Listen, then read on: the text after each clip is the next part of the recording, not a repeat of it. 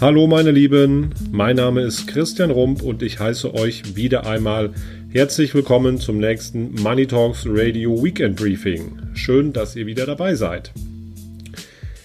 In den kommenden Wochen möchte ich euch meine Gedanken zum Thema Portfolioaufbau mitbringen. Das heißt, ich werde heute starten mit einer kleinen Serie, ähm, in der ich euch meine Gedanken zum Thema, wie baue ich mir ein richtiges Portfolio auf, an dem ich langfristig Spaß habe. Und der erste Schritt bei einem Portfolioaufbau ist natürlich etwas vorgelagert und ähm, ich habe euch auch schon in meinen Prinzipien davon erzählt. Das heißt, diejenigen, die schon länger mit dabei sind, kennen das Thema schon, aber ich halte es für sehr wichtig und äh, bin der Meinung, dass man dass man ähm, das klären sollte, bevor man sich Gedanken macht, wie man sein Portfolio aufbaut. Und dabei geht es natürlich um die Ziele. Das heißt, wenn ich Geld investieren möchte an den Kapitalmärkten, sollte ich mir im Vorhinein erstmal die Gedanken machen, warum will ich denn überhaupt mein Geld investieren? Ja? Und ähm, dabei geht es nicht um die Antwort, weil ich Geld verdienen möchte, sondern man muss sich schon etwas konkretere Gedanken machen und vor allen Dingen muss man an sein Ziel auch ein Preisschild hängen. Ja? Ähm, häufige Ziele sind natürlich der Bereich Altersvorsorge oder auch die Finanzierung der Ausbildung der Kinder. Das heißt, bei einem Ziel muss ich dafür Sorge tragen, dass ich einen fixen Zeitpunkt habe, an dem ich mich orientiere und ich muss auch eine Summe haben, an der ich mich orientieren kann. Denn ohne Ziel ist es schwierig, langfristig erfolgreich zu investieren. Ja, nehmen wir einfach mal das Beispiel Altersvorsorge. Ähm, wenn ihr zum Beispiel eine monatliche Versorgungslücke in Höhe von 2000 Euro habt und ihr wisst, was euer statistisches, ähm, eure statistische Lebenserwartung ist, dann könnt ihr euch relativ einfach ausrechnen, welche Summe ihr benötigt, um diese Rentenlücke zu finanzieren. Ja, sagen wir jetzt einfach mal beispielsweise eine Million Euro wird benötigt. Ähm, dann wisst ihr genau, zu welchem Zeitpunkt diese eine Million Euro benötigt werden und somit habt ihr einen konkreten Ansatzpunkt, mit dem ihr arbeiten könnt. Ja, das heißt, wichtig ist es immer beim Portfolio, bevor man anfängt, sich ein Portfolio aufzubauen, sich konkrete Gedanken zu machen über das Ziel, das man damit verfolgt und im Endeffekt auch die, das Vermögen, was man erreichen möchte. Ja? Denn nur wenn ich das weiß, kann ich auch die folgenden Schritte für mich korrekt verfolgen. Ja? Gut, fangen wir an mit dem Portfolioaufbau. Ja? Der Portfolioaufbau trennt sich immer in mehrere Stufen der sogenannten Asset Allocation, das heißt der Aufteilung der Vermögenswerte. Und heute wollen wir uns mit dem ersten Teil mit der ersten Stufe der Asset Allocation beschäftigen. Und bei dieser ersten Stufe müssen wir uns Gedanken machen, wie verteile ich denn mein Vermögen. Ja? Und dafür ist es wichtig, im Vorfeld zu wissen, welches Risikoprofil ich habe. Ja? Das heißt, ähm, ein Risikoprofil wird, ähm, wird in verschiedene Punkte aufgeteilt. Ich muss erstmal wissen, welche wirtschaftliche Tragfähigkeit habe ich denn überhaupt? Das heißt, welches Risiko kann ich mir überhaupt leisten einzugehen? Und ich muss wissen, welchen Renditebedarf habe ich denn? Ja, der hängt natürlich maßgeblich mit unserem Ziel zusammen. Ja, wenn ich weiß, welches Ziel ich erreichen möchte, das heißt, welche Summe ich erreichen möchte, in, und in welcher Zeit ich diese Summe erreichen möchte. Und wenn ich dann auch noch weiß, wie viel Geld ich investieren kann, das heißt als Einmalsumme oder als monatlicher Sparbeitrag, dann weiß ich auch relativ schnell, welche Rendite ich benötige, um dieses Ziel zu erreichen. Und das ist ein wichtiger Baustein des, des Risikoprofils. Und dazu kommt, und das ist natürlich immer etwas schwieriger zu, zu betrachten, ähm, oder schwieriger herauszufinden, das ist die, die emotionale Verlusttoleranz. Ja, das heißt, wie gehe ich persönlich mit Schwankungen an den Kapitalmärkten um? Wenn ich in, in Aktien beziehungsweise in Aktienfonds investiere, das heißt, wenn ich am Aktienmarkt Geld investiere, dann muss ich wissen, dass es ganz normal ist, dass es immer wieder Jahre gibt, in denen ich zweistellige Verluste ähm, mit, mit zweistelligen mit, mit Verlusten äh, in zweistelliger Höhe rechnen muss. Ja, das heißt, ich muss mir bewusst sein, dass mein Kapital schwankt und auch wenn die Kapitalmärkte im Schnitt 7 bis 8 Prozent ähm, abwerfen, dann bedeutet das, dass in den meisten Jahren es weniger oder mehr gibt als diese 7 bis 8 Prozent. Und das bedeutet eben auch, dass ich durchaus, durchaus auch mal mit Schwankungen nach unten in Höhe von 20, 30, 40 oder auch 50 Prozent leben muss. Ja, das kann aber nicht jeder. Ähm, da sind wir, sind wir alle unterschiedlich. Der eine kann besser mit solchen Schwankungen umgehen, der andere schlechter. Von daher ist es wichtig, sich mit diesem Thema zu beschäftigen und für sich erstmal auszuloten, mit welchen Risiken kann ich denn überhaupt umgehen. Einfacher macht es einem da schon, wenn man ein Ziel hat, ein langfristiges Ziel, das einem auch wichtig ist.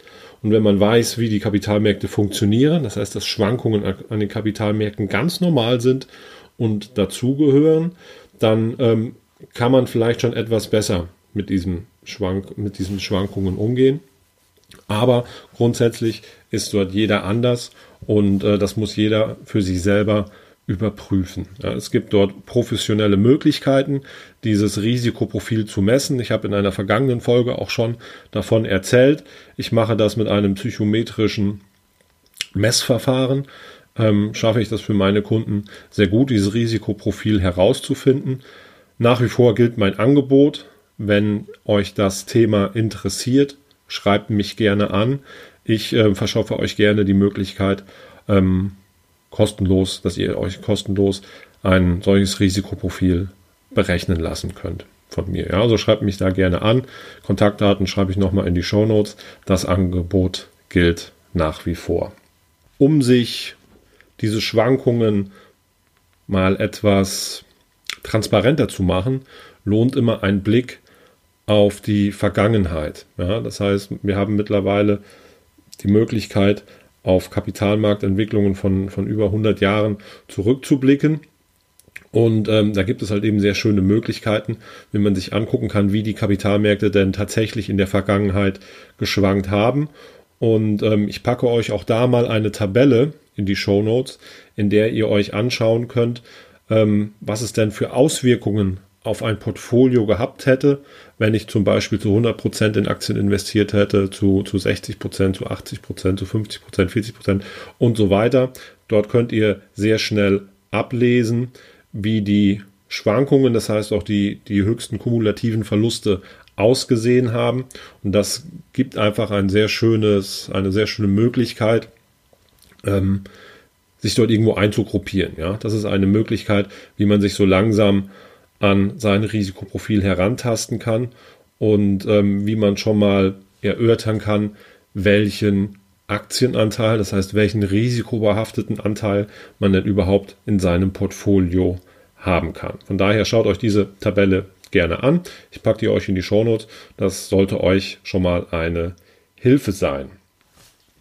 Worauf kommt es bei der Zusammenstellung eines Portfolios an? Und dort möchte ich wieder mal eine Studie aus der Vergangenheit zitieren. Und zwar haben die ähm, Kollegen Brinson, Hood und Biebauer im Jahr 1986 ähm, mal versucht zu messen, worauf es denn bei der Renditeerzielung überhaupt ankommt. Und die haben das gemacht, indem sie sich ähm, über einen Zeitraum von, ähm, von glaube ich, 15 Jahren ähm, 91 verschiedene Pensionsfonds in den USA angeschaut haben und einfach mal gemessen haben, worauf kommt es denn an bei der Renditeentwicklung, beziehungsweise welche Maßnahmen sind langfristig wichtig für die Renditeentwicklung.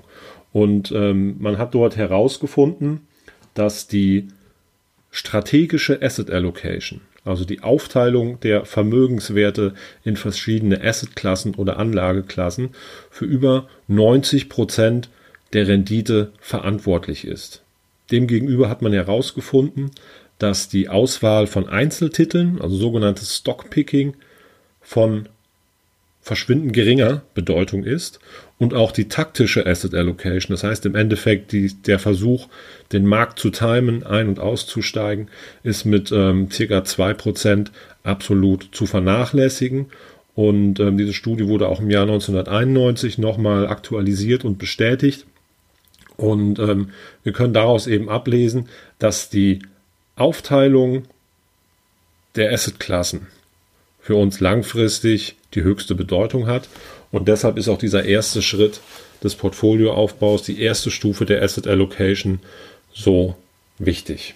Ja, das heißt, wenn wir unser Risikoprofil erörtert haben und herausgefunden haben, mit welchem Risiko wir dann leben können, sowohl emotional als auch finanzplanerisch, das heißt, welche, welches Risiko kann ich mir denn überhaupt leisten, dann kann ich daraus ablesen, zu welchem Anteil ich mein Vermögen denn zum Beispiel in, in risikobehaftete Anteilsklassen investieren kann. Ja. Ich bin der Meinung, und äh, diese Meinung vertrete ich seit, seit vielen Jahren, dass ein Portfolio grundsätzlich aus zwei Teilen besteht. Zum einen aus dem risikobehafteten Teil des Portfolios und damit möchten wir die Rendite erzielen. Zu diesem risikobehafteten Anteil gehören zum Beispiel Aktien, aber auch die sogenannten REITs, von denen ich in der letzten Woche gesprochen habe. Dort gehören Rohstoffe zu, Edelmetalle und, ähm, und ähnliche Anlageklassen. Und dann gibt es eine risikofreie bzw. Risiko, einen risikoarmen Portfolioanteil und der ist nicht dafür da, eine Rendite zu erzielen, sondern der ist ausschließlich dafür da, das Risiko in unserem Portfolio zu steuern. Ja, mal ein ganz einfaches Beispiel. Also bei dem risikoarmen Teil, da handelt es sich entweder um Staatsanleihen mit einer kurzen bis sehr kurzen Restlaufzeit von Emittenten mit höchster Bonität, was zum Beispiel die Bundesrepublik Deutschland oder die USA wären. Oder es können auch zum Beispiel ein Tagesgeld sein oder, ähm, oder ähm, Liquiditätskonten. Aber grundsätzlich sprechen wir hier immer von, von Anleihen, von Emittenten mit einer hohen, möglichst hohen Bonität und einer sehr kurzen Restlaufzeit.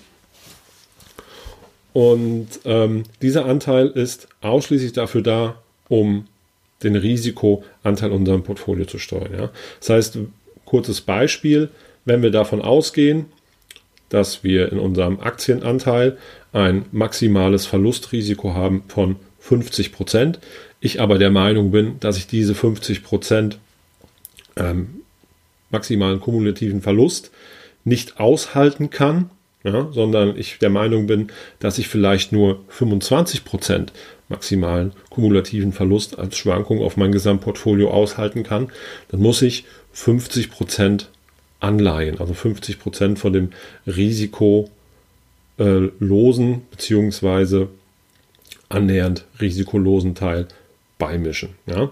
Das könnt ihr aber auch sehr schön in, in der Tabelle ablesen, von der ich eben gesprochen habe, die ich euch entsprechend in die Show Notes packe. Ja.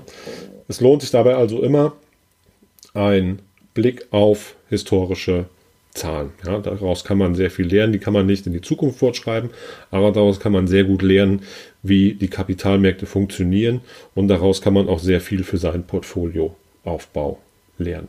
Ja. Grundsätzlich die Frage, wie sollte man denn diese Klassen ähm, in diese verschiedenen Anlageklassen investieren. Da kommen wir ähm, in der nächsten Woche noch äh, mehr im Detail drauf. Aber ihr wisst, wenn ihr schon länger dabei seid, dass ich der Meinung bin, dass zwei Dinge signifikant wichtig sind für den langfristigen Erfolg. Und das sind einmal geringe Kosten, möglichst geringe Kosten, denn die sind der größte Indikator für eine vernünftige Rendite in der Zukunft und eine sehr breite Diversifikation. Einmal, um das Risiko zu vermindern, aber auch, um Renditen dort abzuschöpfen, wo sie entstehen. Ja, das heißt, wenn ich möglichst breit streue, habe ich auch die Gewinner der Zukunft mit dabei. Und ähm, ich habe natürlich auch die Verlierer mit dabei. Aber die Kapitalmarktrenditen werden maßgeblich von einigen wenigen Unternehmen getrieben.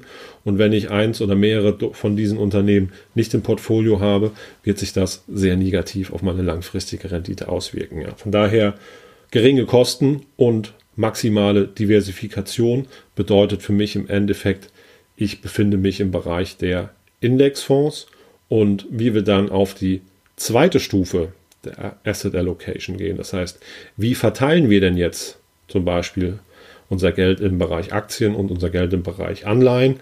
Darauf gehe ich in der nächsten Woche ein.